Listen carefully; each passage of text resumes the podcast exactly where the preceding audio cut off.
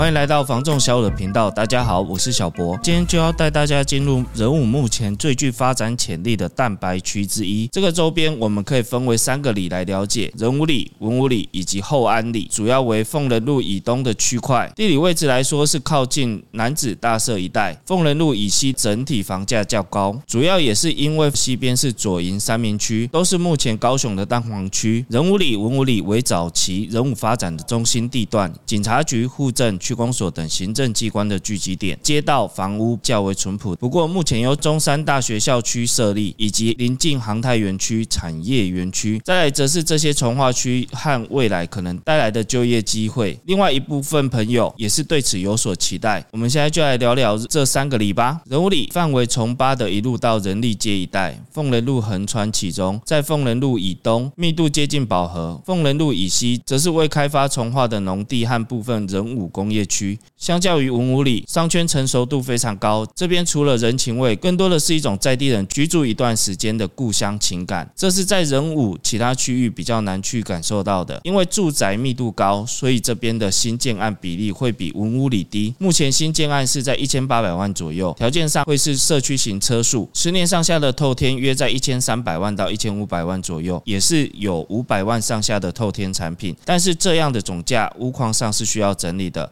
车的便利性也有差。二文武里早前许多客户眼中的蛋白区，并非人武的首选区域之一。隔了一条城关路和占地七十四坪的航太产业园区为邻，目前在规划新建。据新闻报道，是地上权采厂商投标方式进行，有部分汽车、科技及金属产业进驻。中山大学人武校区也是坐落文武里的区域，采买部分从灿坤山西连锁药局、全联到传统市场都有，学区也相当完整。九十二期从化区中有大半土地是文武里的范围，其中还有许多土地是农地，并未开发。随着隆大建设大规模的建案进驻，让文学路一段慢慢有商家设立。未来如果其他土地开发完成，可能是一个主力区域。二十年上下的透天约在一千一到一千两百万左右，零路店铺形态的透天在一千四百万上下。新建案的总价约在一千六百万左右。三后安里这个区块是以中正路和中华路为主，和大社工业区相连，这边的街道类似于小村庄，是三个里中低总价的区域。这边有该区域唯一的一栋大楼。公园的是，因为仁武本身大楼少，事出稀有，这栋大楼也是想找低总价大楼物件的朋友可以参考比较的哦。相对来说，屋龄以四十年上下居多，也有少数较新屋龄的物件和新建案。二十年上下的透天约在七百万左右，四十年上下则会在四百万左右。轻屋龄的车数产品约在一千五百万左右。相较文屋里来说，差不多总价在后安里可以看到较大坪数、面宽的双并车数。从房重的进驻就可以看得出来，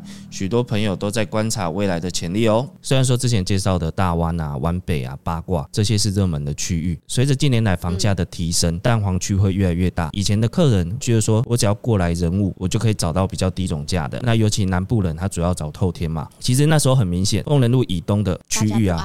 对，客人他是完全不参考的，对啊，他主要都看丰仁路以西，因为比较靠近左营区啊、三民区啊，对啊，甚至凤山，因为主要的人口都在那一边，不管是工作啊，或者是休闲。但是现在其实随着男子啊、桥头崛起了啊，对，光是台积电前阵子说哎要设厂，现在嗯。确定是二纳米进来了，它是一个比较先进的制程，带来的人才并不是说很一般的作业员，而是说比较高阶的工程师类型，相对的他们的。薪资就会比较高，对，没错，所以他们能看的物件就会更多，加上说他们追求的可能是一种生活的品质哦，真的，所以其实很多的建商他也瞄准了这个区块，开始陆续在这里做建设，所以就业人口他现在已经不再像以前一样集中在可能市区的部分，反而像南子啊、大社啊、桥头啊，甚至冈山都会有一些就业人口。那因为其实从以前过来人物，价格上差距并没有到非常的多。对，最近有在看房子的朋友应该也知道，其实。凤仁路以西价位上已经快追上市区了。你是说什么的价位？大楼或者是透天，哦，还是会有一点差啦。刚好我今天一个客人，因为他们从那个三明区过来，他说现在三明区的房价真的是太可怕了。你如果说透天，你真的要找一千五左右都是有的。其实你仁武这边大湾八卦，可能你看到是二十年左右，可是你今天在三明区可能看到是三十几、四十年的呢。这也是很多朋友的迷失啦。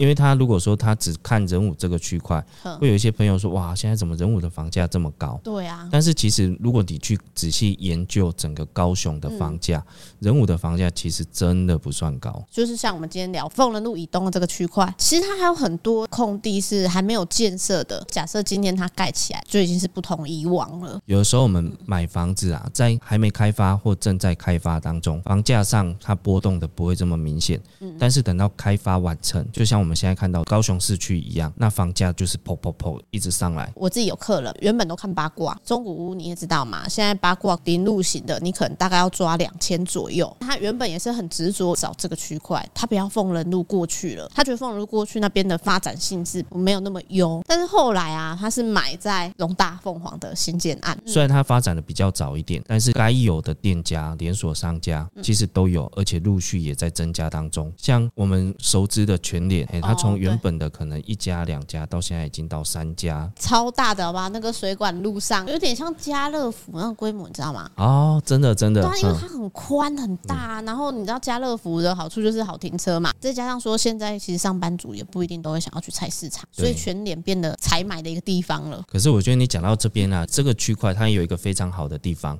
就是说，对，它还是保留原本的传统市场在，嗯，就是像一些比较婆婆阿姨啊，他们还是习惯在菜市场。对啊，那其实仁武这边扣除掉仁春市场以外，比较接近的可能就是左营的哈洛奇亚，或者是像自由黄昏市场，变成说很多自己有在煮饭的族群是方便很多的。虽然登发也是会有市场啊夜市，可是你要在那边走着，那种感觉是不一样的。这个地方就像是说一个故乡的感觉，步调不会这么的紧凑，因为其实回到家居住的地方就是要一个放松休闲的感觉。对啊，这里它还是会有一些那种氛围存在，嗯，比较传统，那同时又会有一些风土民情跟人情味在。你知道那种。昂增贴起来那种围墙，是啊，跟那种大楼林立，已经整个都是水泥建筑的感觉是不同的。像我们今天提到的这三个里，人武、文武跟后安啊，以前蛮多朋友他也会考量的一点是安全性，因为他这里的人口没有那么的多，下了班要回家的路上安不安全，或者是居住在这里会不会遭小偷？但是随着现在新建案一直。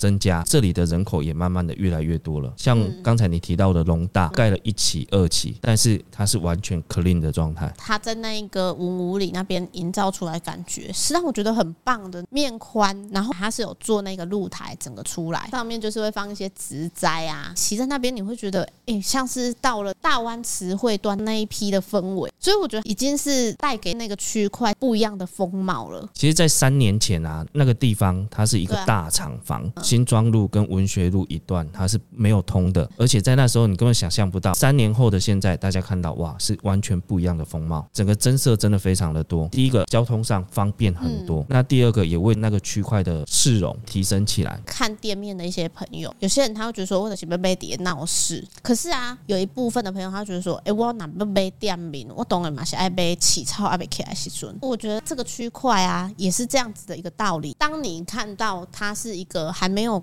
完全开发，规模还没有起来，甚至他刚开始在盖一期的时候，其实很多在人武在地的朋友会觉得说，一每个价贵一点，是不是没有像？殊不知他一期盖完，二期卖更贵，三期卖更贵，还是一样可令你会看到商家开始慢慢有在进去。我觉得这个就是当供哎，早买早享受。说真的，你现在回头再去看他一期的开价，便宜耶，问题是。过了就没了，回家贵啊，比起来都不一样。对啊，好，对啊，现在人家第三期没有店面了，他的开价是原本他卖。第一期的店面的价钱了，甚至更高。它其实带来了人口之后啊，也带动周遭的房价。像文学一街啊，文学二街，嗯、我们之前在销售的时候，那房价大概五百到七八百万，但是现在动辄同样条件都是千万。可是当你又再看回来到八卦这边，你会发现千万级别在这边能买什么？可是我觉得它的潜力是放在后面。这个就像我刚才讲的，三年前想象不到现在的样子，那我们现在也想象不到五年后的样子。就有。时候要看未来性啊，也可以看建商。一般如果说，哎，这个地方没有发展性，建商他根本不会进来这个区域。当初那边也是有在地的小建商，他会一直不断的推荐案，可是没有到很吸引人的地方。后龙大进去之后，开始觉得说，哎，好像形态不一样了。有一部分原因也是因为龙大其实是一个比较大型的建商。当大型的建商他看中这边的区域的时候，他们都会是早前几步去布局，所以你会发现，哎，建商是真的有差。人武文武这边啊，我觉得有一个蛮有趣的，因为其实像一般啊，我们都会跟客人说，这里接近行政中心，对啊，像区公所，然后地震啊、台电啊等等之类的。有时候客人会问说，哎，这些行政中心到底对我有什么好处？为什么要特别去提这件事情？行政中心啊，我们今天可能看一个区没有感觉。可是，如果我们今天放大来看，就是像整个高雄市来讲好了，像市政府啊、市议会，通常会驻点在那边，代表第一个就是发展性，因为那边可能机能性够，然后再加上未来的人口多，所以市政府他才会想要把这些行政机关设置在这些地方。因为为了便民啊，如果我放缩小到我们人武这个区块，我们在提行政中心，在提这个区公所的时候，也是同样的概念。虽然说我们现在目前看好像没有什么感觉，就是会觉得说，哎，这有什么啊？就是这样子而已啊。行政机关我不会每天去，可是事实上它就是一个发展的重点。毕竟一个行政中心的设立，就代表说，哎，周边的人口数是密集的，发展性是好的。回过头来，我觉得不管有没有买房子啦，生活其实离不开一些琐事，最基本的水啊、电啊，包含说洽公办公，住在市区的朋友一定感受更深刻。但是这个区块这些机关都在附近，骑机车随时都可以到，哎，甚至用步行的都可以到。不只是行政中心呐，连学校都很近。当你所有的生活机能都在周边的时候，那个感觉是不同的，代表说发展是。很棒的，因为其实我觉得这个区块已经真正达到所谓的产官学合一。产的部分，产业园区嘛，台积电设厂；那官的部分就是这些行政机关嘛，它是一个便民的设置。最后是学校部分。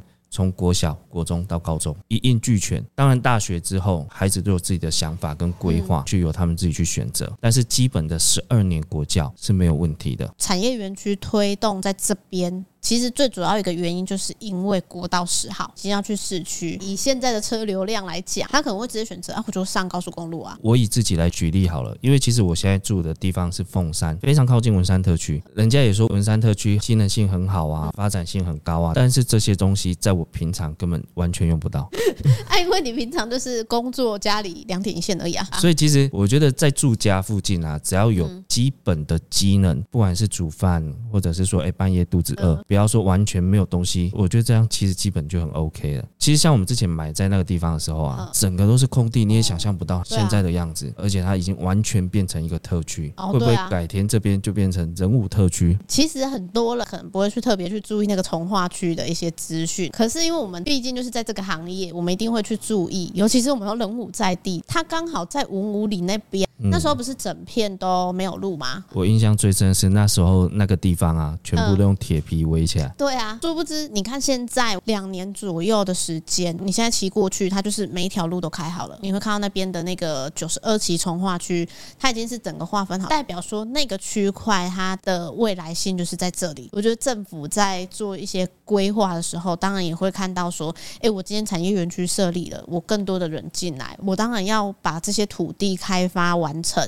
让建商可以去做建案，才有人有房子可以住啊。文安这边本身就有两批不错的建案。一批是国家大院，另外一批是优秀赏。其实我觉得有这些基础在了，我们也可以一起来想象一下，如果像小曼你刚才讲的这些空地全部变成房子，甚至大楼，这个地方未来会是多热闹。再加上它旁边就是产业园区，所以你可以想象说，如果后面这一边的九十二期，它可能规划完成了，建案都已经发展好了，可能还会有其他的位置去做一个开发规划。那这一边整个住宅氛围就是不一样的。其实我觉得这个部分也会搭配。着航太园区啊，那等到这里完整之后，接下来他们就是要招募人才。那随着人力进来之后，人口变多，他们就有买房的需求，那建商就会开始一批一批的盖。现实就是这样子，就是有时候你会觉得说，哎，这边它可能是蛋白区。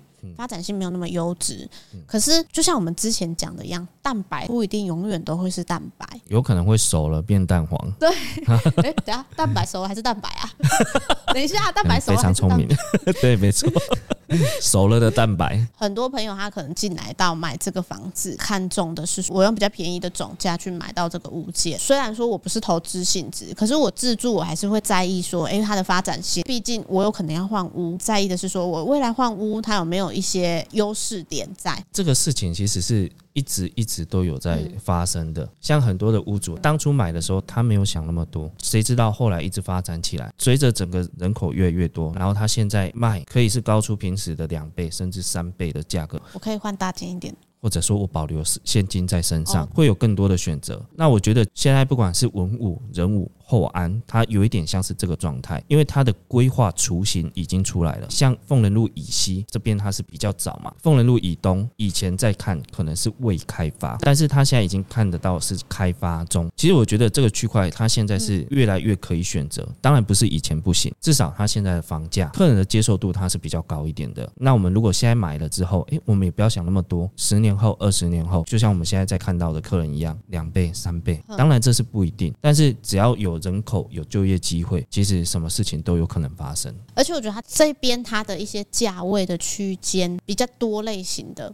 可能车速型的产品一千多，我没办法，还是有一些百六百的选择性在。那如果假设你今天觉得说，哎，我想要离商圈再近一点，仁武里这边，我们现在就有一个开七百多的，甚至整理好开九百多的，这个透天应该在八卦，应该是大概买两房的。那如果你今天想要找的是新建案，最主要都是在文武。他那个新建案那时候我客人过去看，他说社区型里面大概是一千八左右，可是现在你可能八卦这边新建案社区型的大概要抓两千左右。当然啦，你讲到这部分是新建案，但是中古屋它是不用到这个价格的。光看价格的话，其实没有那么的准确。像你刚才提到的，诶，零路型两千多，但是如果说今天同样条件的中古屋，平数可能至少加个五到十平都有可能，这也是很多中古屋的优势。其实像我们今天在讲的这三个例，它的发展已经差不多，当初也盖了很多的透天，包含车速。像我们经营在地这么久的时间，那里的车速基本上都二十平起跳，而且室内空间也都还蛮足够的。但是价格上跟凤仁路以西比起来，是有很很大的差别存在。虽然讲这么多优势，可是文武人物它其实还有一点抗性在。你说的是第一示范公墓的部分？对，现在可能比较少客人会讲。大概我刚进来那时候，客人完全就是否决了那个区域，就是会认定它是一个险恶设施嘛。但是我觉得现在的朋友，他对于险恶设施的那些标准其实是不太一样的。很多人他会去跳脱一些想法，毕竟他不会有什么噪音污染啊。当然了，不会有噪音污染，没错啊。有的话是很可怕的。一件事，所以有些朋友就会觉得说，它不是对你的生理上会造成一些影响。我反而觉得啊，古早人讲的讲的啦，福地福人居啊。如果说这个抗性真的这么重要的话，那它方圆十米、一百米内应该不会有任何的住家。但是我们现在看到的情形是，围绕它周边房子是越来越多，包含龙大其实离它没有很远啊。但是我们看到的是什么？现在那里住满的人，对啊。所以我觉得其实抗不抗性，有时候是看自己的想法。像你讲的，能不能去转变自己的想法？主要是要知道说自己到底要的是什么。今天我的需求，包含说我的价位，在这个地方我可以找到适合的物件。在刚性需求的情形下，我觉得该出手，可以好好的去考虑。说真的，纳古塔现在真的是还蛮多的，三明区也有啊。可是那边它还是一样具有一定的发展性。虽然它是一个险恶设施没有错，可是当你的机能性足够的时候，其实很多朋友他是会去衡量的。这些地方有我有需求的东西，我就是得要。不知道这个部分大家知不知道？这个示范公墓，它主要也是后代人武人啊，在人武住了这么久的时间，嗯、那可能真的离开之后，它是让你可以继续待在人武，嗯、但是用不同的心态。我真的听客人讲过，清明扫墓的时候，哎，不用特地跑到好远的地方去。我们讲的就是怀念故人，想家人的时候可以去看看，就是、不用特地跑那么远的时间。对，当然，我觉得以现在的社会来讲，最主要是便利度，因为说真的，大家现在都很怕塞车。但是我觉得它除了这个抗性，也没有什么太大的问题在啊。就是像我们刚才提到的机能性、学校，然后行政中心、产业发展，其实像这个区块就有这样子的优势在。哦，对呢。像我弟弟啊，以前因为他念的学校是要坐学校公车，可能一个月要六千啊、八千啊，这么贵哦。那时候我爸做一个非常伟大的决定，为了他的学校，我们搬家，搬 到学校附近。这是孟母三迁吧？我觉得这些都是联动性的。其实。我们住在这边，很多的优势只是大家不知道而已。一些感受性，我觉得住在那边才可以体会到啦。其实很多区块，我们的感受性都比外面其他中介更强。我觉得这是因为主要我们在地经营啊，嗯、我们真的快二十四小时在人物。哦，对，大街小巷啊，每条街道就差没有挨家挨户进到他们房子里面而已。哦，我觉得大家出来找房子，就是为了要有个家，我们会比较能够体会到客人他想要的那种感受。客人在形容那些蓝图的时候，我们有时候也是可以去描绘出来他想要的。但是我觉得这也只有在地房仲可以提供给客人的。其实很多客人看房子，他看的真的只是房子，他对周边完全不了解。对。那如果说有一个在地的房仲对他做一个详细的介绍，让他体验这里，客人能更了解这个区块，相对的也会去影响他的决定。我希望大家对这三个里可以有比较进一步的认识。嗯。那当然，我们现在这三个区块也有房子在销售。如果刚好在找房子的朋友，可以来找我们来这个地方好好的了解，可以来人武看走走看看，多了解。那我们今天的影片呢，就到这边。如果大家呢想要了解其他区块，也可以到我们的 YouTube 或者是 Podcast 往前翻，你会看到呢我们人物对于其他区域的介绍。如果呢今天在高雄地区啊，尤其是我们在地经营的人物有房子啊，或者是土地要托租托售，记得来电拨打零七三七三五五五五。我们呢将有专人为您服务。喜欢我们的影片，记得要到 YouTube 搜寻小五线上赏屋，帮我们按赞、分享、加订阅，并且开启小铃铛哦。这样的话才能随时收到我们第一手的上片通知哦。我是小五团队的小曼，我是小博，我们下次见哦，拜拜拜。